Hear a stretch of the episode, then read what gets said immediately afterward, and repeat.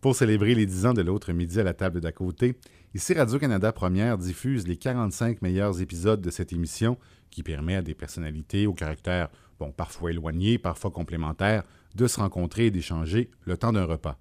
Aujourd'hui, nous aurons le plaisir d'entendre deux hommes de théâtre qui font rayonner le Québec à travers le monde depuis des années, alors que le très rare Robert Lepage et Michel-Marc Bouchard parlent de la cinquantaine, du rêve d'indépendance et de leur rapport à la paternité dans cet épisode de L'autre midi à la table d'à côté, diffusé originalement le 3 juin 2006.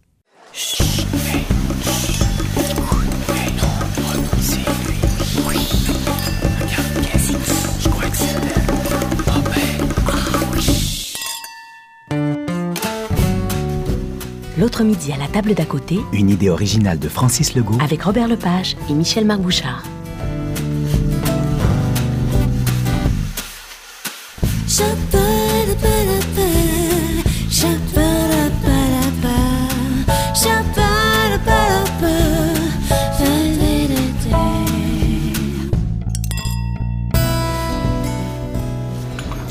50 ans, euh, ça te fait peur? ou- Ben ouais. ben toi, est-ce que ça te fait peur, les 50 ans? Non, moi j'ai toujours aimé ça vieillir. Ouais. J'ai toujours, toujours aimé ça vieillir. Je pense même que euh, jeune, j'étais un peu vieux. Ouais. Un peu. euh, T'attendais ton âge. Ouais, c'est ça, Comme bien des acteurs qu'on connaît qui... euh, Ouais. Et euh, je- tu sais, il y y avait un Français qui avait dit à un moment donné, un véritable auteur naît à 50 ans. Hmm. Alors, euh, ben, il me reste encore euh, deux années là, avant de naître comme auteur. Avant d'être à 20 J'ai- ans. j'ai- j'ai- Mais, mais c'est vrai ce que tu dis. Moi, moi, je te jure, je retournerai jamais à 20 ans. Veux-tu goûter à mon risotto? Euh, non merci. Veux-tu goûter au risotto de Robert Lepage? Pas si fort. Pourquoi tu dis ça? Ben, tu te vois pas? Tu le dévisages depuis tantôt. Oh, tu peux pas comprendre.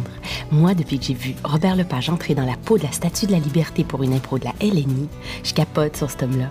Au théâtre, j'ai vu sa trilogie des dragons, ses aiguilles et l'opium. Le mois passé, j'ai vu le projet Anderson. Mais, mais avec qui il mange donc? Ah, tiens, tiens. Madame aime le théâtre, mais elle reconnaît même pas Michel-Marc Bouchard. Michel-Marc Bouchard, l'auteur des Feuilluettes. Quand j'ai vu les Feuilluettes à l'Espace Go il y a deux ans, j'ai été secouée pendant une semaine. Euh, T'oublies que c'est lui aussi qui a écrit Les Muses orphelines et euh, l'Histoire de loi? C'est un des grands dramaturges du Québec. Mais oui, je sais. Oui, j'aime ça vieillir, mais la durée aussi en tant qu'artiste est souvent, euh, je sais pas si particulièrement pour les auteurs, est un peu plus lourde parfois. Dis la durée... euh, De durer, de durer dans ce métier-là, de se Tu renouveler. sens-tu le besoin de constamment être obligé de présenter quelque chose à Montréal, de pas être oublié, de... Oui, je dois t'avouer que oui, oui, absolument. Euh, C'est pas- parce que ça se passe beaucoup à l'étranger que, étant basé ici quand même, j'ai besoin aussi de cet écho-là immédiat. euh, Parce que moi, je pensais ça avant. Je pensais qu'il fallait absolument, puis je en faisais trop peut-être aussi, mais il fallait toujours, toujours que tu sois présent, que tu sois pas oublié par la critique, par le public, par les, les, les- producteurs, par les gens qui, par les gens qui présentent, les- que ce soit les festivals, que ce soit les maisons de théâtre.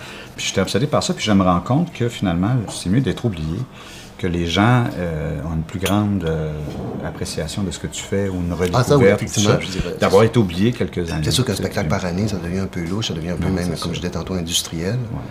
Je trouve ça intéressant parce que quand on s'est vu la dernière fois, je te parlais que je, je- je revenais du Japon, puis euh, les feuillettes ont été euh, traduits évidemment en japonais. Euh, je- je- chez moi, j'ai euh, les muses orphelines en japonais. Puis, je lis pas trop, puis je lis à peu près le tiers. Je suis capable de lire le tiers. Fait que je, trouve, je trouve ça assez drôle. Et les gens sont pas conscients ici à quel point la culture québécoise elle a un impact, comment elle est présente au Japon. Ah, ouais. Puis c'est ça. Alors c'est sûr, peut-être sur le plan littéraire, c'est un peu moins évident, mais il il y a de plus en plus de gens, entre autres, les Feuillettes, c'était un gros hit. Mais la chose qui est intéressante, mais toi, tu l'as pas vu, la production. Ben, eh, ils ont fait un, un DVD commercial du spectacle, qui est quand même très, très bien fait, genre, euh, tu sais, euh, genre captation, théâtre, PBS. Ouais. et qu'ils vendent d'ailleurs. Euh, ça s'appelle Simon Envalier. C'est bon, ça, c'est. Puis qui devait prononcer Shimon. Shimon, Shimon euh, mais To- ça faisait extrêmement drôle parce que, excuse-moi, je vais faire une très très mauvaise imitation du japonais, mais ça donnait vraiment Kuto, Tio, Tio, Robert Ball. Parce qu'il donne les noms. Robert. Ball. Tu sais, tu vois, alors, on- on- on- non, c'est fascinant. Mais l'affaire qui est intéressante de ça, en tout cas, moi, ce que, ce que Mme Amano, euh, à la Déclaration du Québec à Tokyo, m'a dit, c'était que c'était des, des espèces de jeunes, des gars qui jouaient, finalement, les, les, les, euh, les personnages étaient des jeunes heartthrob, là, Oui, des, Backstreet Boys, un des peu, jeunes là, éphèbes, Des euh, jeunes éphèbes. euh, Puis moi, elle m'a montré des photos, puis c'est vraiment là, tu sais, d'un boys band, puis la salle était pleine de filles qui criaient. Écoute, c'était puis tout ça. 94 d'auditoire féminin. Féminin. Et ils passent, euh, parce qu'ils vont le reprendre encore, Mhm. ils passent environ deux heures à signer des autographes après. Tu vois, mais c'est c'est vraiment c'est un immense fan club. Et, et d'ailleurs, le matériel publicitaire est d'un luxe que euh, moi, je n'ai jamais vu ici. Là. Mais tu pas ça important que ça soit vu ici, que RTV diffuse ça avec des sous-titres? Moi, je trouve que c'est fabuleux. Ça, Ouais, ça en dit beaucoup, pas juste sur de la la captation est très, très bien en plus. Sûrement, si c'est fait par des Japonais, ouais, c'est ouais. extrêmement bien fait. Et c'était drôle parce qu'ils ont décidé de mettre une pièce musicale d'André Gagnon. Qui, dans- qui est très connu là-bas. Qui est Ben très oui, connu là-bas. Ils ont appelé André. André m'a appelé en disant Savais-tu que les Feuillettes sont joués au Japon? Je dis Oui, je le sais, je le sais. Mais il dit Ils vont mettre une de mes tunes Ouais, ouais. dans le DVD. Et C'est fascinant comment ils sont. C'est un public aussi euh, extrêmement, du moins parce que pu le voir par captation, je suis pas allé. Mais c'est un public extrêmement réservé, docile. C'est un public qui rit pas, qui. euh, Oui, c'est-à-dire qu'il rime avec la main devant la Ok, bouche. c'est ça. Hein, c'est ça le de- protocole, ouais. Sauf que si, si tu voyais du kabuki là-bas, c'est exactement le contraire. Les gens, euh, les gens mangent, parce que la lumière est allumée hein, dans la salle. euh, c'est très bas, là, mais ils laissent la lumière de- du public allumée pour que les gens puissent manger pendant des spectacles interminables. Et les gens, plus il y a du momentum, plus, plus la, la- si on- Plus tu t'en- hein. vas vers le, le dénouement, et plus les choses sont difficiles à jouer pour les acteurs, plus ils crient. Ils crient ton nom pendant que tu es en train d'essayer de Est-ce que tu l'émotion. dire que c'est très compétitif c'est Non, non, non, non, non. Non, c'est parce qu'il n'y a pas de quatrième mur au théâtre au Japon. C'est ça, c'est qui est une chose très difficile à comprendre du théâtre occidental, qui nous autres, tout là, avec Stanislavski, puis tout ça, on a appris à, construire un mur très épais, un quatrième mur très, très épais. Et eux, euh, le, théâtre n'existe pas si le public n'intervient pas ou si le public n'est pas présent. Et c'est Euh, fascinant d'ailleurs comment, d'appeler, est-ce- euh, comment est-ce qu'ils jouent, du moins ce que j'ai vu, parce que c'est aussi encore là un jeu extrêmement économique. Ouais. Ils sont grondés. euh, Mais comparativement, c'est- je sais pas, à des acteurs euh, euh, euh, d'Amérique latine Ouais. qui n'arrêtent pas de bouger, mais ça marche. Ça. Mais c'est beaucoup lié à l'espace, hein, ça. Euh, les Japonais, cette, inté- cette intériorité-là, c'est pas une intériorité psychologique nécessairement, hein, c'est une intériorité poétique. Puis c'est parce qu'il n'y a pas de place au Japon. Fait ça. que tu prends le métro à 5 heures, puis euh, c'est pas comme à Paris, là, quand il y a trop de monde, ça joue pas du coude, puis ça gueule pas. Les gens implosent. Les gens se ferment les yeux, puis on a souvent l'impression que les Japonais sont endormis là, sur, sur les métros, mais les gens intériorisent tout, sont vraiment dans un, un univers intérieur, à cause qu'il n'y a pas d'espace. As-tu entendu ça, les feluettes jouées en japonais? Je voudrais vraiment voir ça. Ce serait le fun d'aller à Tokyo pour voir la pièce de Michel-Marc Bouchard. Ah, Bonne idée! Et puis au retour, on pourrait arrêter à Las Vegas pour voir Cole, show de Robert Lepage. Ah, je sens que tu me niaises. Ben, on n'a pas encore fini de payer notre voyage à Paris. Au tout début, est-ce que la critique t'influençait, te faisait mal? te- De Ben, elle m'influence encore beaucoup, la critique. Encore? Énormément, mais elle ne me blesse plus. toute façon, tu les lis toutes, hein, je pense. je l'ai lu à peu près tout. tout, Ben, puis- tu les lis, tu- Oui, puis de toute façon, tu, tu peux pas décider que tu fais quelque chose, à- tu- que tu fais du work in progress, là, qu'on est un peu tanné d'entendre ça, mais tu peux pas Prétendre te- faire ça prétendre sans faire ça écouter, si tu sans tiens pas compte ouais. de, de- de- Bon, alors moi, c'est très important la critique, que ce soit, que ce soit une, une critique éclairée ou pas, là. Quelqu'un qui écrit, on parle pas d'une critique à la radio, on parle de quelqu'un qui, qui s'assoit et qui pose un geste littéraire, qui est d'écrire. C'est quelqu'un qui nécessairement... Le réfléchit. Oui, mais pas juste ça, c'est que c'est une personne qui s'intéresse à la littérature. Ok, tu bien. connais ça. Ouais. C'est sûr que dans mes spectacles, ils sont, sont souvent déçus parce que c'est pas un théâtre nécessairement littéraire, tu vois. On part pas de texte nécessairement. C'est ta faiblesse. Et, ben c'est ça, c'est ma faiblesse. Mais moi, je trouve pas ça une, je trouve ça une faiblesse. Sauf que- parce que le langage, le vocabulaire, c'est autre chose. Sauf Ouais, que, bon, j'essaie de m'améliorer, j'essaie d'apprendre à ce niveau-là. Mais comme c'est pas, c'est pas, il y a jamais de publication à la suite de ça. Il y a jamais personne qui peut dire, ouais, la pièce, c'est un peu. Tu sais, Ça, est-ce que ça te manque? Euh, C'est sûr que mon travail à moi, c'est vraiment, je suis un, je, un- je suis un passeur. Je suis vraiment un passeur. Je me souviens d'un- séjour particulier que j'ai fait il y a 7 ou 8 ans. Le vendredi soir, je suis allé voir les Muses orphelines à Paris. Le samedi soir, je suis allé voir à Düsseldorf.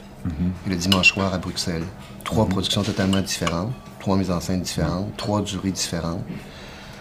Ah, à Paris, ça durait une heure et quart, à Düsseldorf, 2h40, c'était le même texte comme apercevoir que j'étais uniquement un passeur et que je m'amusais beaucoup dans ce rôle de passeur-là. Mais je me suis dit, par rapport à ton travail, est-ce que ça te manque des fois? Je veux dire pourquoi.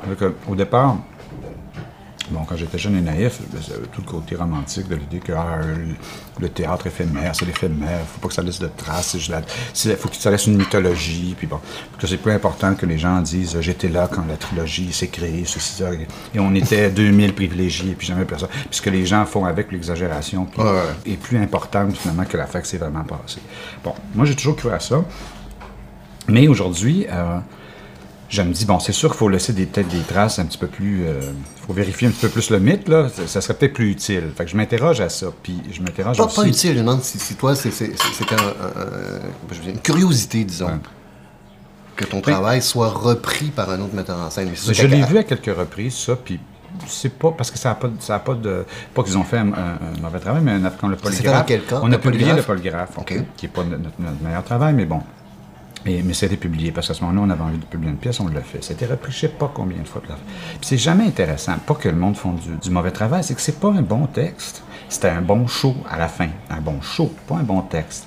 Et le texte, c'était juste un des. C'est ça qui arrive souvent, comme là. on- Parce que le plus écrit, je trouvais que c'est les deux derniers projets. C'est vraiment la face cachée de Peut-être la plus, lune. peut-être aussi parce que mais c'est des spectacles solo aussi, tu sais. Ouais, ouais, probablement, Euh, ouais. Puis c'est des spectacles Mais quand même, c'est plus écrit. puis- Même, je dirais, les aiguilles et l'opium, on n'aurait Mhm. pas cette espèce de rapport-là de penser qu'on va remonter euh, Ouais, ouais.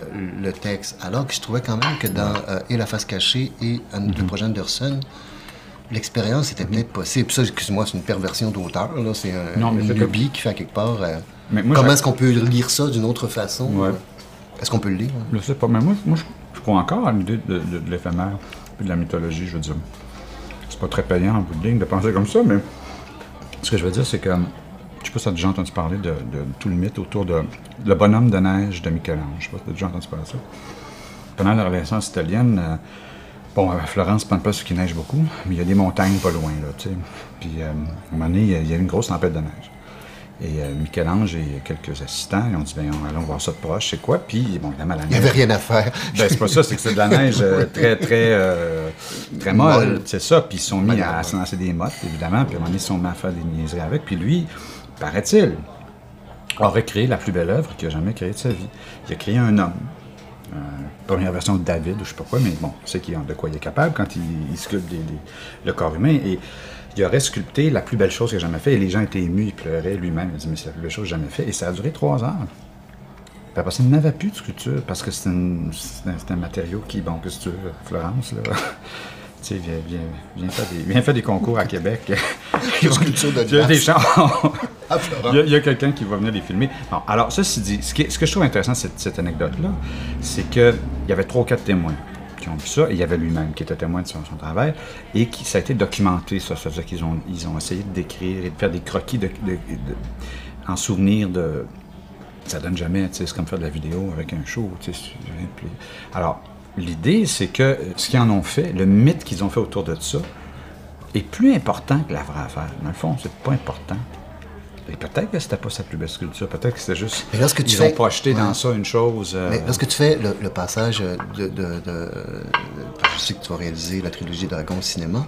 euh, moi, euh, Parce que je crois Mettons. que tu es, dans le, tu es dans le bal des institutions présentement. Ah, je écoute, crois. là, ouais, complètement, là, mais. J'y suis également, alors c'est Ah très bon, bon, agréable, bon. oui. Es-tu sur le même bal que comme moi? Euh, je crois que oui, présentement, nous sommes Bon. sur le même bal. Ah, c'est ça. Je Denis que- Arcand aussi, là, effectivement. Oui, oui, Tu je- penses qu'il y aura le cash?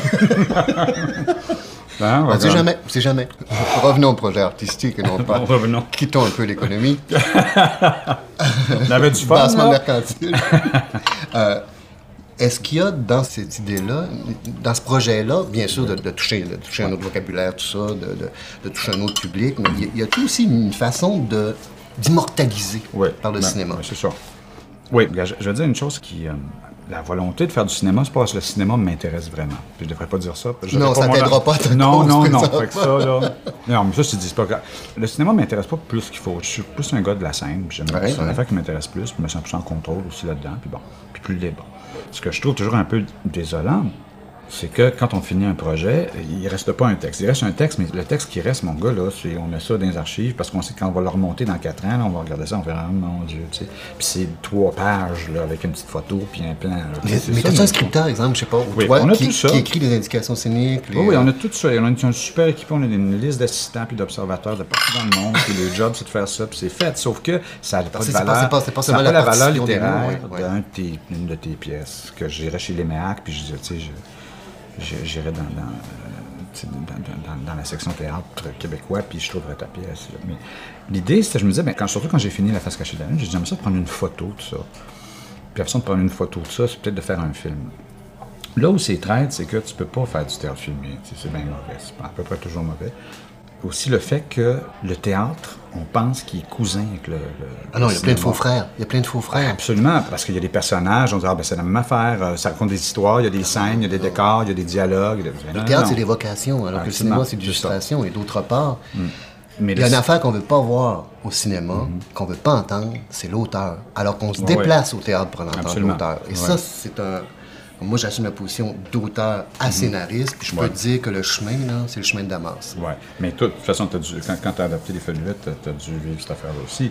C'est que moi, je trouve que le cinéma est beaucoup plus proche du roman. OK? Oui, dans un... oui, oui, Puis il est beaucoup plus, il est plus proche du roman, euh, dans le sens que moi, j'ai essayé souvent d'adapter mes affaires, puis j'ai toujours eu de la misère, puis ça n'a jamais donné des résultats euh, concluants. Là.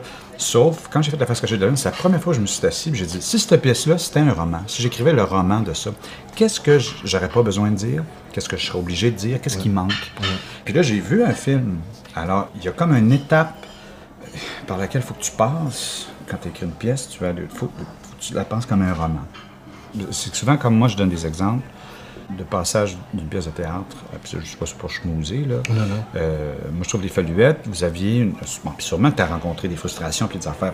Sauf que quand vous l'avez adapté, cette affaire-là, vous aviez une belle excuse dans l'adaptation que les gars sont en prison puis ils jouent une pièce de théâtre. Parce qu'en fait, un film extrêmement éclectique, parce que quelque part, euh, Mais même à ça, on n'est pas, que- dans- pas le réalisme, parce que c'est les mêmes acteurs qui, même dans le film, jouent le flashback, mais même en femme, Ouais. en époque. Mais vous aviez une bonne excuse Ouais. pour- à, à l'occasion d'être thé- d'être thé- théâtral Théâtral, à l'écran. Puis ça, ça se prenait très bien à cause de ça. Puis ça, c'est un bon exemple. Il faut ce genre de contexte-là pour être capable de, de- de passer vraiment du théâtre, je pense, au cinéma. Il me fait rire, Michel-Marc Bouchard. Il a le sens de la formule, de la réplique courte et bitch. Ça paraît qu'il écrit des pièces de théâtre. Moi, c'est Robert Lepage qui m'étonne. Il est super chaleureux. Mais ses spectacles sont tellement léchés que je l'imaginais plus, plus froid. Moi, j'irais dans le rouge. Moi, je suis pas supposé boire, mais je suis à Montréal, je bois peut-être un petit peu de blanc. Tu ne, tu ne bois qu'à Montréal, Je pourquoi? ne bois qu'à Montréal, ben, c'est ça. Les trottoirs sont plus larges. Je vis dans le péché à Montréal. Temps, Je suis, je suis un des nombres. C'est parce que maintenant, Québec, c'est une ville de conservateurs. Qu'est-ce que tu veux? Moi, je suis un conservateur. Est-ce que tu cuisines? Oui. Euh, non, plus maintenant, mais j'ai cuisiné longtemps. Je faisais mon propre pain, tout ça. ben, Tu faisais ton pain? Je faisais mon pain. Mais bon, je Je te vois mal faire du pain. Ben, je... ben oui, mais là. Je sais pas, excuse-moi. Mais pas ce que tu cuisines. Oui, beaucoup. C'est le propre. Je suis le Martha Stewart des auteurs. Tu fais la... c'est quand est-ce que tu fais de la prison? Parce que. Ben, il faut que je revoie mes placements. tu as dit dans une entrevue à Michel Vizina dans Ici que on n'écrivait plus le théâtre comme on l'écrivait il y a 15 ans. Et ça m'a choqué. Ouais. Euh, mais dans son sens euh, français du terme. Oui. Euh, J'ai essayé de comprendre ce que tu as voulu dire. Parce que Ben, je sais pas, y a-tu, euh, à part mal me citer, y a-tu fini ça, sa ça pensée? s'arrêtait là. OK. non, parce que souvent, pas que les gens nous citent mal, mais ils mettent pas les choses dans le contexte. Ouais, tout ouais, ça. ouais. Mais c'est vrai qu'on c'est vrai qu'on n'écrit plus le théâtre comme avant. C'est-à-dire qu'on on n'a pas l'exemple que je donne toujours, mais c'est toujours par rapport à la compréhension du spectateur. Et non pas comme parce que je ne me considère pas un auteur, donc euh, euh, j'ose pas m'aventurer sur ce terrain-là. Parce que moi, je suis un vieux schnock. Ouais. J'ai été élevé dans des règles extrêmement conservatrices de dramaturgie. Ouais. Puis tu vas pogner 50 ans, puis tu vas tout changer ça. Tu vas tout t'en libérer. Quoi? Il me reste encore deux ans. Ça te reste deux ans. non, mais ce que je veux dire, c'est que moi, je crois vraiment qu'aujourd'hui, le public à qui on s'adresse a, a une, euh, une culture narrative différente de a À cause de l'influence de la 20, 30 télévision et du À cinéma? À cause de tout. C'est cause- Vitesse qui pleure. J'entends pleurer Vitesse, ce qui disait quelque part ce qui est la mort du théâtre et le fait qu'on Ben, tu écrit de déc- plus en plus des scénarios. Mais c'est Ouais. sûr que c'est une vision Mais tu traditionnelle. peux décider que c'est la, de la mort, mais tu peux décider que c'est de la libération aussi. Aussi. Puis moi, je dis Parce que je, je mets plus ça dans exemple dans- pour avoir vu aussi, à avoir eu le, le bonheur et le malheur parfois, mais de voir énormément de différentes mises en scène de mon travail. Je trouve que l'écriture contemporaine est beaucoup plus entre les mains des metteurs en scène. Oui, tout à fait. Mais c'est parce que c'est Euh, devenu... et, et ça change pas nécessairement la façon dont on l'écrit. Tant qu'à ça, on, montre- on- tu montrais pas Shakespeare, tu montrais pas Claudel, tu montrais pas. Mais c'est parce que tu tiens pas compte d'une chose, c'est que il y a 50 ans ou il y a 100 ans, tu mettrais en scène tes pièces. Tu fais pas ça aujourd'hui, tu passes par, Par- par tu un te fais découvrir par un metteur en scène. Le metteur en scène te, te- bon puis je, je, je vois pas quand même toi tu as rencontré Brassard, t'as pas Ouais, rencontré n'importe Non, qui. non, absolument bon, moi j'aurais rencontré Brassard, alors je l'ai rencontré. Ouais, je me serais laissé beaucoup. faire, comprends-tu? Je me serais laissé dire, puis j'aurais été bien mécontent, tu sais, qu'il me tienne dans son giron, puis qu'il me, qu'il me, fasse évoluer. Puis c'est ça aujourd'hui beaucoup les auteurs, euh, à part dans des lectures du CAD, puis ça, je dis pas qu'il n'y a pas d'autre façon de découvrir un auteur, mais souvent c'est le metteur en scène qui est souvent un directeur artistique de théâtre, Absolument, rencontre. Qui lui, qui qui lit et qui dit tiens, il y a quelqu'un ici, puis on va lui donner sa chance. C'est comme ça, mais ça, c'est un système que vous, les auteurs, vous acceptez. Mais moi, je regarde Wajdi. Moi, je trouve Wajdi, il est plus dans la tradition ancienne d'écriture, qui est vraiment, oui, écrire, c'est, oui, s'asseoir, puis il y, a une, y a une poésie de l'écriture, mais il y a aussi le langage euh, de la scène. Il y a aussi la direction du jeu, il y a tout ça. Et il a pris sur lui de diriger ses pièces. Et ça, moi, je trouve ça merveilleux, ce qu'il fait. Wajdi. Je trouve que c'est, ça, c'est complet. Je ne veux pas dénigrer les gens qui le font pas, mais je dis comme l'impression qu'il y a une acceptation de ce système-là qui est imposé par je sais pas quoi, mais qui est pas obligé d'être là. Mais c'est Quand- là où tu parles de Brassard parce qu'André disait on est une chose. OK? André était très catégorique sur ça. Il dit Tu veux-tu être auteur, mais tu veux être acteur? Choisis. Fait que quelque part, c'était comme OK. Je dis Je crois que j'ai un plaisir fou d'ailleurs être auteur parce que les gens, mais des fois, me demandent euh, quel personnage t'aimerais jouer? Ben, je dis Voyons, je l'ai tous joué. Même ce qu'il y a dans ma poubelle, je l'ai joué. Ouais, ouais. Dans le sens, dire, oui. j'ai eu un, un malin plaisir. C'est un travail qui est extrêmement euh, physique, Mm. euh, qui est... On sort épuisé d'une session d'écriture parce que quelque part, c'est vraiment... euh, euh, ça appelle les, les sentiments, ouais, l'intelligence, mais aussi le physique. C'est extrêmement sportif, je dirais. Mais au début, oui, il y avait une certaine frustration parce que mes premiers projets, plus jeunes, je les montais. Mm-hmm. Et je jouais en plus. Mais ça t'a jamais tenté de, te- de t'en mettre à la mise en scène? Je l'ai fait une. J'ai fait Sous le regard des mouches chez Duceppe, où j'ai monté mon propre texte. OK, cette année? Non, écoute, c'était, je crois, en 2000. OK. Ouais, ouais, tu vois. euh, t'ai pas au pays. et c'était... Excuse-moi. Je t'ai pas, excuse-moi, je t'ai pas, je t'ai pas au Tu pays. étais à l'étranger, tu étais à l'étranger. veux-tu... euh, Euh, Ils ça? ont, pas, ils ont pas TV5 en Indonésie, alors... Montréal, ça te va, l'hiver? On s'y fait. On s'y fait. On s'y fait. Moi, ça, j'ai fait une mise en scène chez Duceppe. Et c'était étrange parce que, étant pas nécessairement habitué à ce processus-là, je veux dire, d'être vraiment le maître à bord, j'avais toute l'impression qu'il manquait quelqu'un. Des jours, il manquait l'auteur, des jours, il manquait le metteur en scène. Mais j'ai quand même trouvé que c'est une expérience extrêmement satisfaisante et concluante, dans le sens que, aussi enrichi des expériences de ces relations-là avec plusieurs metteurs en scène, je me comportais pas comme un auteur qui, même par rapport au travail de l'acteur, parce que ça aussi qui est très différent, comparativement à un metteur en scène, c'est que l'auteur a l'impression de tout savoir. Je trouve dans la démarche de l'acteur, ce qui est fascinant, c'est lorsque je dis, il se pose une question et que le metteur en scène il propose des, des, des- des propositions. Mais l'auteur a des fois, l'impression de tout savoir? Et dans le processus de l'acteur, je trouve qu'il y a une partie de recherche qui doit être faite de quête. Mais quand tu l'as fait, ça, Oui. tu étais dans le contexte de chez Duceppe, Oui. dans le contexte de production, Puis je dois, je dois t'avouer, c'est un show qui aurait dû être monté probablement au Katsu. Peut-être. Pour le public du Euh, le public je du te parle- Je pas juste du gabarit euh, euh, du théâtre, je te parle aussi, puis pas juste du public non plus, de, la structure de production. Tu as eu le temps, il faut que tu fasses, ré- avec les règles de l'Union, il faut que tu fasses Ah, absolument, tant Tu étais dans tout ce système-là. Bon, ça, ça va faire. Mais toi, tu es à un moment dans ta carrière, tu as un statut, tu as, je pense, un peu d'argent, tu as tout ça, là.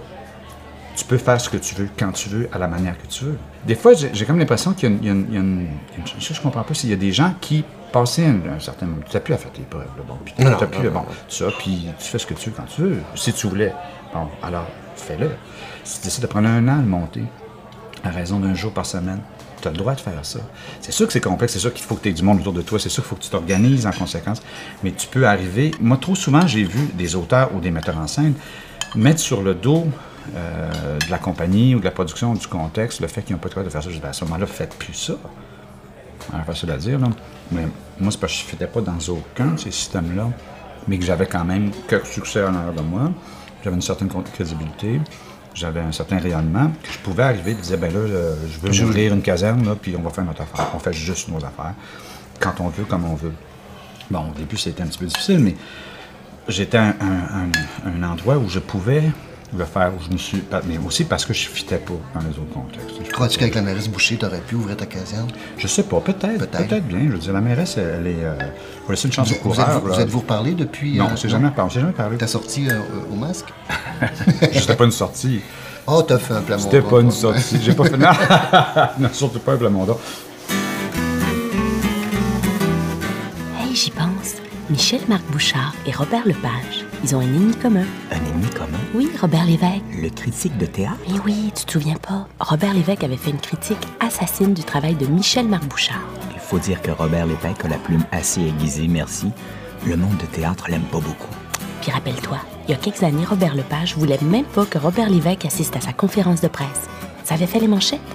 D'ailleurs, le rapport à la critique, moi, je trouve ça difficile, c'est déjà une impression que quand on est sur scène, on a réussi à séduire notre public, on l'emmène ce qu'on voulait. Là, il faut que tu fasses l'amour avec ton public. Là. Il faut que tu l'emmènes loin, ceux qui sortent vraiment satisfaits, puis tout ça. Puis, alors, c'est une Ça affaire m'étonne de toi d'entendre ça dans ta bouche. Ah non, non, moi, tu je fasses suis l'amour avec. là-dedans. Moi, je suis bien gros là-dedans. Parce que me semble c'est un- ça. ça qu'on a entendu beaucoup du Ouais. monde du show business. Puis les soirs de première, quand les critiques sont là, ou quand tu apprends qu'il y a une critique dans la salle, j'ai toujours cette image mentale-là là, que je suis en train de baiser avec quelqu'un, au pied du lit, et qu'un c'est qu'une chaise, puis un, un calepin de Ah, notes. c'est très juste. Puis là, tu fais qu'est-ce que tu fais ici? Est-ce qu'il y a une barbe et les cheveux frisés noirs? Ah non, pas nécessairement. pas nécessairement. C'est drôle, euh, j'ai eu, euh, quand les manuscrits du déluge ont été joués au TNM, j'ai été vraiment, vraiment, vraiment slugué par la critique. C'est vrai, Ça mais a été d'une dureté sans nom. Euh, mais, non, non, mais écoute, je veux dire, on me dit insipide, euh, Ben insignifiant, cliché, on m'a même dit débarrasse. Alors, on m'a vraiment dit des choses qui étaient. Mais c'est pas pire. Moi, avoir c'est été un ce qu'on m'a déjà dit que en t'as France. Libé a dit On nous le vend comme le plus branché des Québécois. Débranchez-le. Mais. euh, Et un soir, durant justement cette espèce de choc-là que j'avais eu, j'étais juste pour me mettre un sac de papier brun pour aller au dépanneur. Et là, euh, je suis allé avec mon copain, avec Louis, incognito, voir ma propre pièce. Il m'a dit, faut que tu y retournes, faut que tu y retournes. Ouais. faut que tu sortes de cette espèce de deuil-là, de torpeur-là. Et aussi, c'était extrêmement troublant comment, finalement, j'étais sensible et, et même, je veux dire, euh, perméable un peu trop à la critique. Et à la fin du show, puis c'était plein. T'as eu un standing esprit, ça criait, tout ça. Il y avait un groupe d'ados qui était là. ouais. C'était carré, c'est génial! Et mon chum m'a regardé et dit ça, tu ne l'entends pas. Non, c'est vrai. Je suis sorti du théâtre en larmes. Ben oui. Pour m'apercevoir que, je à quelque part, coudon, ça- j'écris-tu pour la critique ou ben j'écris pour le public? Non, c'est sûr. Mais ça, c'est non, mais ça, c'est sûr. Et ça, et ça, à un moment C'est donné, il y a comme. euh, J'ai eu ma croisée des chemins à ce moment-là. Mais tu sais, quand Gwyneth Paltrow. Elle a Gwyneth, gagné- elle va bien? Elle va très bien, Gwyneth. Gwyneth Paltrow a gagné son Oscar pour la meilleure actrice pour Shakespeare in Love. Bon, elle a fait une folle d'elle aux Oscars. Je sais pas si tu te souviens. L'année d'après aussi, sa robe. Mais continue. Ça se peut. elle va chercher son trophée, puis elle fait un speech, bla bla bla bla bla bla, dit ça d'affaires. Puis là, les gens rient parce que c'est tellement over the top, les gens se mettent à rire. Puis à un moment donné, c'est tellement interminable que le chef d'orchestre part, là, là, là, là, puis là, la musique commence à couvrir, elle continue, puis elle Ils sont juste pas, sont juste pas ramenés une chanteuse d'opéra. Alors là, ce qu'elle fait, c'est que tout de suite, elle se fait sortir de scène. On dit, ben là, regarde, là, ils sont passés au commercial depuis longtemps, là, sort, tout ça. Et le lendemain, dans les journaux, les gens relataient comment elle avait fait une folle d'elle, tout ça. Alors évidemment, elle s'est cachée pendant un mois, puis elle sortait plus de chez elle, parce que j'ai vraiment fait une folle de moi, puis tout ça. Je serais plus jamais capable de jouer dans aucun film. Puis, elle- puis à un moment donné, son chum, il dit, ben regarde, là, Madonna est en ville, elle fait un gros party, elle veut que tu sois là, euh, elle veut te rencontrer, tout ça. Fait que là, il va, puis elle met les lunettes fumées, puis là, elle s'en va voir. Puis là, elle se met à pleurer dans les bras de Madonna. Puis j'ai fait une folle de moi, puis tout. Elle se voit là, elle dit, moi, tu penses pas que je, je fais une folle de moi constamment. Fait qu'elle dit, ce que je fais, quand, je me fais blaster, là, elle dit, je vais sur le web, puis je vais sur Google, puis je tape mon nom. Puis elle dit, il y a un- une avalanche de sites, hommages et de gens, puis elle dit, tout cet amour-là, là, tu sais. Elle dit, tu vas voir, elle dit, ça compense vraiment pour tout- tout- toutes les mauvaises critiques, pour les affaires. Alors, Gwyneth Paltrow retourne chez elle, elle va sur Google, puis elle tape Gwyneth Paltrow. Puis le premier site qui apparaît, c'est ihategwynethpaltrow.com. il y a un, Il y a un site a un qui l'a site qui l'a Fait que j'ai pas fait ça. Mais ça, je fais pas ça, par exemple. Ouais, ça, tu mérites des I hate Gwyneth Paltrow si tu cherches. oui, ça, il doit. tu le mérites. Mais par contre, par rapport, c'est ça, par rapport à la critique, c'est. Euh, je veux pas que ce soit colonisé ce que je dois dire, mais Ouais. le fait d'en recevoir de partout, Oui. ça relativise les affaires aussi. Oui, ça, ça, relativise les affaires. Beaucoup, beaucoup, beaucoup. Ben oui, mais, mais ça, ben, je sais pas si tu sens comme ça toi aussi, mais moi, je, je, je- je vois toujours ça un petit peu comme un grand virtuose, euh, euh, un grand violoniste. là. Bon, il fait, une, il fait une tournée mondiale, il, reçoit des prix partout, il, est- il est lui-même. Il joue dans les grandes capitales et tout ça, et les, les- les gens. bon, puis des fois, il, est- il est critiqué durement, mais bon, tu sais, il surnage, il survit. Bon, il vient jouer des rigodons au party de Noël chez les parents, puis il n'est pas capable de jouer correctement. Quand les gens savent trop toi, quand les gens t'ont bercé, il n'y a rien de pire qu'un ancien prof. Et d'ailleurs, Picasso l'a dit souvent, il faut tuer le père. Et on ne fait pas ça au Québec beaucoup.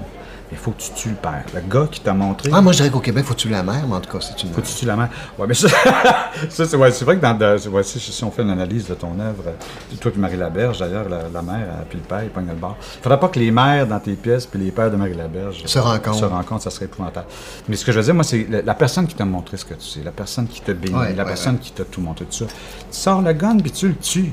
Tu le prends, tu le manges. Tu fais comme les cannibales. À cette heure, c'est toi qui fais les affaires. Fait que moi, ça m'a pris beaucoup de temps avant de comprendre ça. Fait qu'il a fallu que je. C'est horrible de dire ça, mais, mais c'est pas, pas par manque de respect, mais il a fallu que je tue, moi, tous mes profs, puis mes directeurs, puis mes critiques, puis le monde qui m'ont appris tout ce que je sais. Il y a un moment tu fais, garde, pars, pars, t'es mort. Là, il faut que moi, je passe à autre chose. Il faut que j'amène ça à une place où de toute façon, tu n'aurais jamais pu amener ça là. Puis moi, mon rapport à la critique a changé à ce moment-là aussi.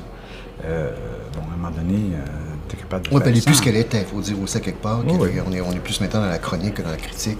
Ouais, et on est devenu vraiment... euh, on a une majorité de secrétaires du public maintenant. Oui, peut-être. Euh, pas toujours. En tout cas, moi, j'ai l'impression qu'il y a quand même une, une certaine forme de critique, là, qui existe encore, un esprit critique au Québec, tout ça, mais c'est sûr que c'est pas ce que c'était. On est en train de dire qu'on s'ennuie de quelqu'un. Moi, je m'ennuie de Robert Lévesque, mais, mais- mais sans, sans aucune ironie. Puis ça, je, Oui. je m'ennuie de son intelligence, je m'ennuie de sa pertinence, je m'ennuie de toutes ces choses-là. Parfois, je relis des choses euh, qu'il écrit, tout ça, puis je... je- C'est André qui disait, la brasseur disait quelque part, elle dit oui, tout le monde dit qu'il lit pas, qu'on lit pas, qu'il lit pas. Ben. Tout le monde s'enferme dans une salle de bain pour le lire. c'est peut-être ce qu'il voulait aussi. Mais euh, non, non, mais puis ça, ça, moi, je vais toujours. euh, et on nous a un peu euh, démonisés, les deux. On nous a donné comme des. euh, On pas, n'avait pas de conflit, vraiment, Robert Lévesque et moi. C'est juste que c'est allé, ça s'est allé dans une direction qui n'avait pas de bon sens à un moment donné. Il y a toujours eu l'honnêteté par la suite, malgré tout, tout, tout ce qui s'est passé, toutes ces choses, il y a quand même eu l'honnêteté de, de continuer à avoir des spectacles, à dire ce qu'il pensait. euh, Ben, c'est comme dans, dans- dans mon cas, après qu'il m'a dit, c'est lui qui m'avait dit débarrasse.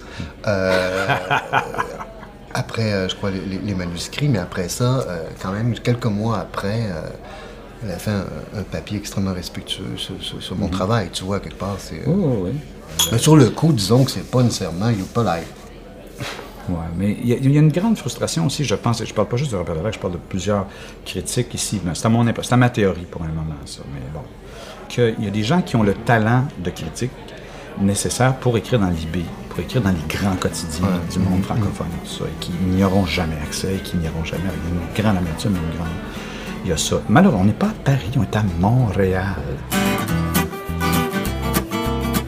Comment ça se fait qu'il parle pas de politique? Mais pourquoi tu veux qu'il parle de politique? Mais t'étais où en avril pendant la tempête médiatique? Tempête médiatique. Ben voyons! Quand Michel Tremblay a dit en entrevue qu'il y avait présentement de la misère à s'identifier au projet souverainiste et que tant que l'économie serait en première place, on ferait jamais la souveraineté. Mais c'est quoi le rapport avec Robert Lepage et Michel-Marc Bouchard? Mais à ce moment-là, les journalistes ont demandé à Robert Lepage ce qu'il pensait de la déclaration de Michel Tremblay. Et il a répondu que lui aussi était moins convaincu par le projet souverainiste. Le bal est parti. Puis Michel-Marc Bouchard dans tout ça? Ben, Michel-Marc Bouchard s'est jamais caché d'être souverainiste. Donc, je me demande ce qu'il a pensé de cette histoire-là. Comment t'as vécu euh, la tempête qui a suivi? La tempête dans le verre d'eau, parce que vraiment, euh, il n'y avait pas de quoi. Et en plus, moi, je, je- je trouvais que Michel Tremblay avait le beau jeu. Parce qu'il était, il était à Key West. Il était à Key West, puis il était mort de rire, paraît-il. Puis moi, je, j'étais ici, puis je suis pas de Montréal, comprends-tu? Le premier jour, je mets les pieds à Montréal, une conférence de presse, puis on me met dans l'eau bouillante, puis bon. Est-ce que tu étais là pendant la, la course à la chefferie? Euh, non, ici? Non, j'étais pas là. Moi, j'ai eu un choc à ce moment-là. Les candidats à la course à la chefferie du PQ étaient au point. Et à un moment donné, Marois a dit quelque chose que je trouve absolument lucide, qui a dit si jamais on, on a la souveraineté, euh, il faut s'attendre à 5 à 10 ans de turbulence. Et tout le monde s'est crier autour de la table, disant que non, ce serait des années d'effervescence. Et moi, j'ai débarqué. J'ai débarqué et j'ai de la difficulté à rembarquer parce qu'il y avait cette espèce de, de- de- Écoute, ils se sont toutes mis des lunettes roses d'un coup. Et Marois a été vu comme une espèce de, paria d'avoir osé dire une vérité. Et c'est ça qui, dans le discours présentement, j'ai l'impression d'être devant une façade de magasin, une vitrine très très jolie, mais euh, quand tu rentres dans le magasin, euh, il y Mais a c'est plein de parce que- mensonges. Mais c'est que je sais pas que- quel statement qu'il faut faire euh, par rapport à ça, mais que les gens ne croient plus à l'étapisme parce que les gens ont, ont- ont critiqué beaucoup l'évêque quand l'évêque, tout à coup, est, est devenu moins euh, radical dans ses positions. Puis c'est bon, toute l'époque du beau risque et tout ça. Euh, il est devenu étapiste. Bon. Mais l'étapisme nous a réussi quand même. C'est parce qu'on ne le voit pas. Et c'est ça quand je disais, on ne se rend pas compte de, du les chemin- acquis. Les acquis. Il faut Parce que parler quand- de ça. là, quand on explique, bon. justement, quand on explique à l'étranger, c'est quoi cette notion de souveraineté-là, quand Ah tu dis que je veux dire, la- une majorité des gens, premièrement, ont deux télévisions, deux autos, euh, Oui, c'est sûr que, je bien, dirais, euh, ils mangent à leur faim, qu'ils essaient de comprendre. Ouais, mais il y a encore une lutte des classes qui fait Absolument. partie du discours. C'est juste que bon, Mais c'est elle quand est même, pas- on est considère quand même ici comme étant une, société de classe moyenne, Absolument. avant tout. Puis notre rapport à la culture a changé, puis il n'est plus lié uniquement à l'idée de la langue. Le discours est beaucoup plus, beaucoup plus intéressant qu'on veut bien. Il n'est pas plus compliqué, il est plus riche, Il est pas plus intéressant. il est pas, il, est- euh, il se passe à plein d'autres niveaux que les gens ne veulent pas discuter. Puis voyons donc, il faut le réouvrir le débat. Faut...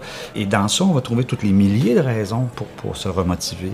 Mais les gens veulent parler encore des mêmes affaires, c'est les mêmes patterns, parce que je pense qu'il y a un manque de respect par rapport à l'intelligence du public. C'est-à-dire que les gens disent, le Québécois moyen, il comprend pas ça. Si on parle de ça, il comprend pas ça. Mais ça donne une question qu'on comprend pas aussi au référendum. là. On- Mais qu'est-ce que tu Mais- trouverais, toi, dans une accession de la souveraineté? Ben, c'est parce que on est culturellement radicalement différent et ça, ça a une influence sur notre économie directement. On n'est pas une race différente, on est une culture différente.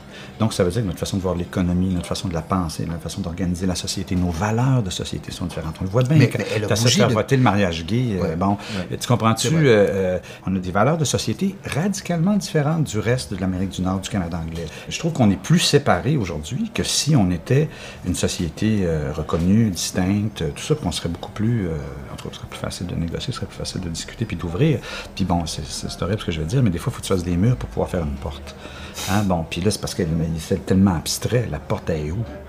Tu sais, mais à un moment donné, il faut que tu fasses, garde ta minute, là. Il y en a une porte là, on l'a jamais vue, ici. Mais pour ça, il faut que tu dises, garde, là. Ça, c'est un territoire, ça, c'est un autre. Puis là, tu peux rentrer là, là, pas là.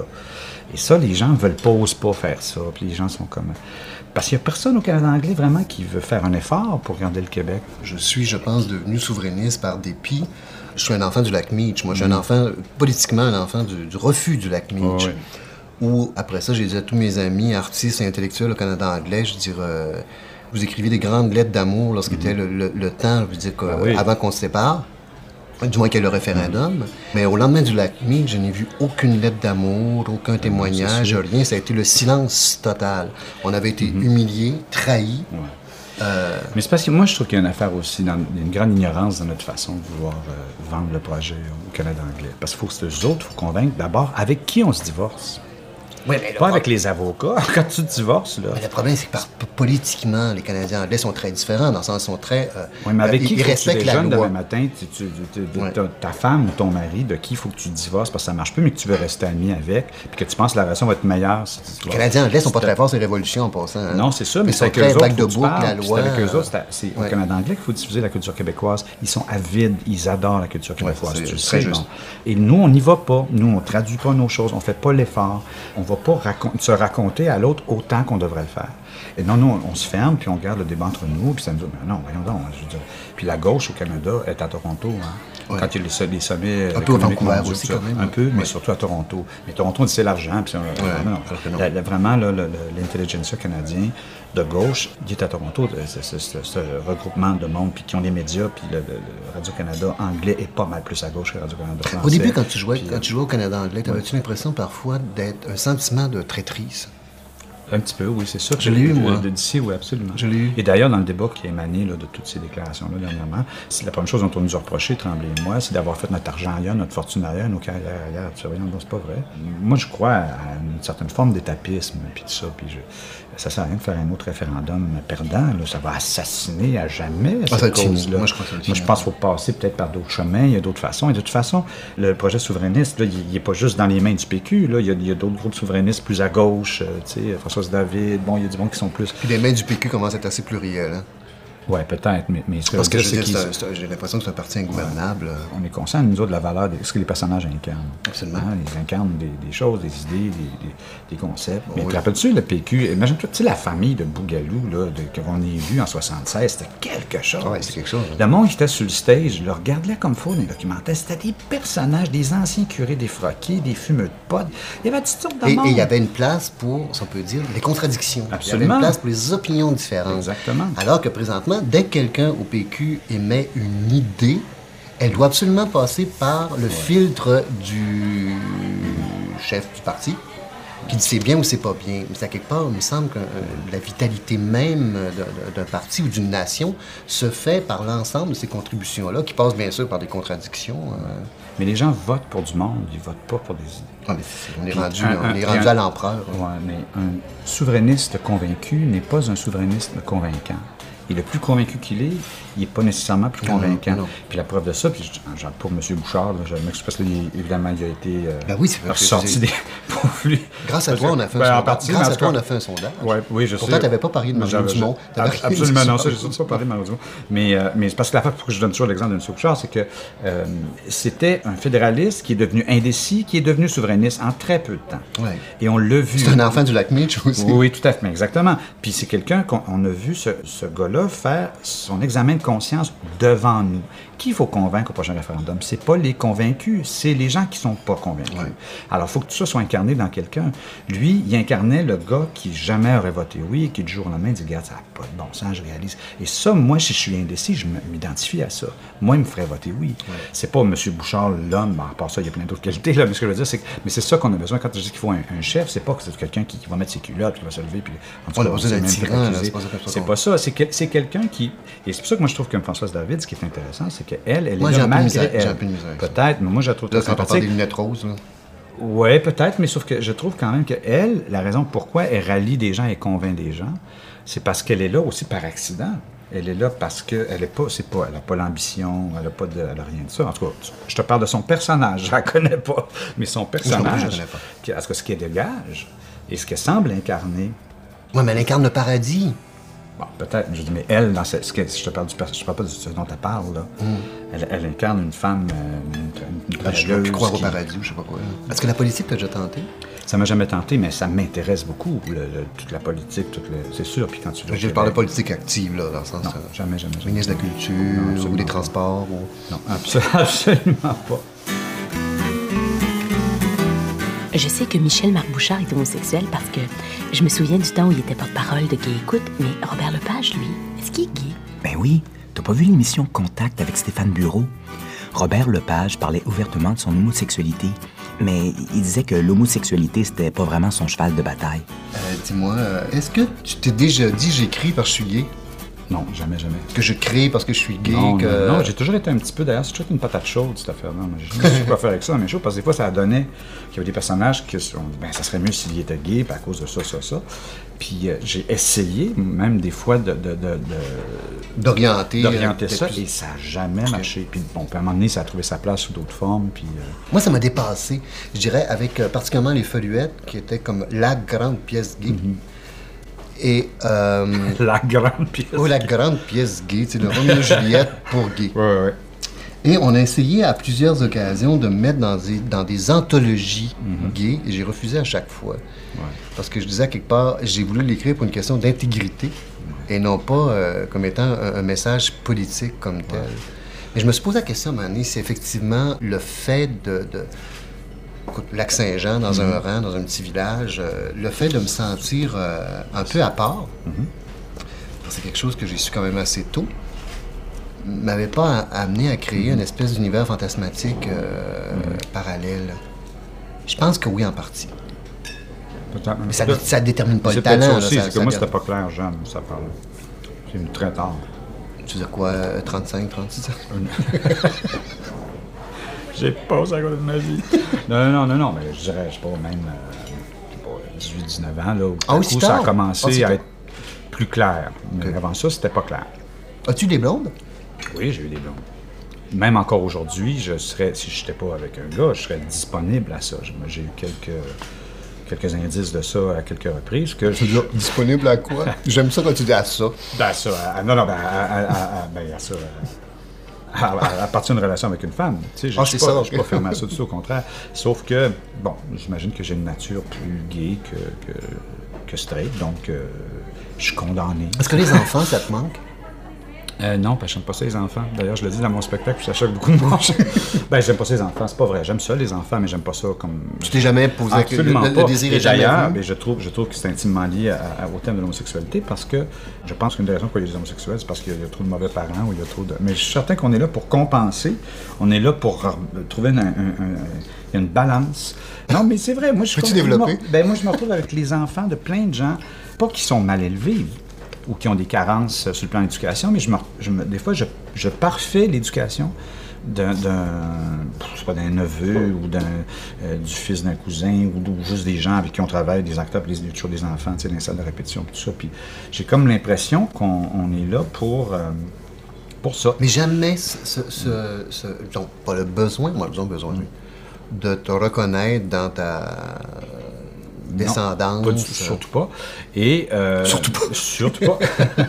Puis, euh, non, pas juste ça, il y a aussi le fait, bon, c'est un cliché énorme, mais les clichés sont toujours basés sur des, des vérités ou sur des nécessités, puis tu dois sûrement le ressentir ça. Pourquoi il y a beaucoup d'auteurs gays? C'est parce qu'on on- c'est des bébés qu'on fait, Ouais, là. absolument. Je m'excuse, quand on fait des shows, puis ça prend des mois et des mois de gestation, puis... euh, Mais moi, ça m'a manqué. Au début, quand des, j'ai eu. des enfantements, puis Au début de ma quarantaine, ouais. Là, je disais, il y a eu une absence, il y a eu un besoin. Euh, je sais pas si ça, ça- ça- c'était révélateur d'un certain égoïsme, d'un certain univers qui était uniquement centré sur moi, mais je me suis aperçu, à quelque part, j'ai fait le deuil parce que c'est pas évident non plus. Puis moi, l'idée de, de, de faire le bébé avec ma chum lesbienne, puis de, ou encore non, de, de- faire venir l'enfant idéal de je sais pas quel pays, moi, je dis- j'avais j'avais un problème aussi avec ça. Après ça, je me suis aperçu quand même que ce besoin-là encore était purement narcissique et égoïste. Ouais, mais est-ce que ton goût, euh, ben là, je ne vais pas rentrer non plus trop dans le détail, mais est-ce que ton, On va parler à voix basse. est-ce que ton goût pour les, les gars a-t-il a-t-il évolué? Bon, ben, en tout cas, je- si je t'embarque cette affaire-là pour m'avoir l'audace de te répondre, c'est que moi, je, je tripais beaucoup plus sur des, des figures paternelles quand j'étais plus jeune. Et je me rends compte que depuis euh, que j'ai l'âge de 36, 37 ans, et probablement lié à cette affaire-là qu'il y a une absence dans ma vie d'avoir des enfants ou d'avoir un fils. Je reste estomaqué par rapport à ta question. Ben, c'est ça, mais moi, que c'est parce que c'est. évolué? Oui, ça a changé. Bon, ça a ben, changé. est-ce que est-ce que tu es plus attiré par des jeunes que par des plus vieux? Ben moi, Maintenant, non, pas par les jeunes. J'étais à une époque attiré par les jeunes et je suis tombé aussi dans toute la culture gay, dans le sens qu'il fallait Ouais. qu'il soit euh, parfait physiquement. Non, ça, je suis d'accord avec toi, Je suis mais- tombé là-dedans aussi, mais- dans mais- le, le boy toy.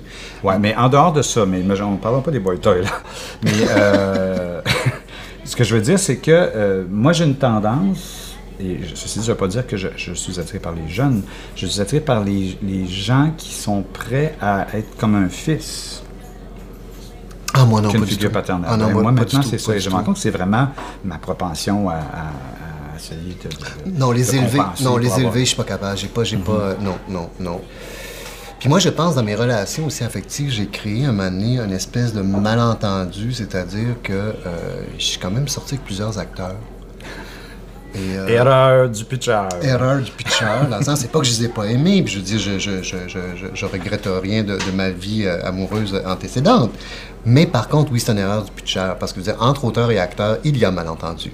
Ah ouais, ben. Je veux dire, quelque part, euh, oui, ça peut être ta muse à l'occasion, mais c'est donc pas lui qui va le jouer. Et juste ça, euh, ça peut refroidir un café. Ah non, je sais. Mais, mais ça, de toute façon, ça, ça, ça, ça plus avec le.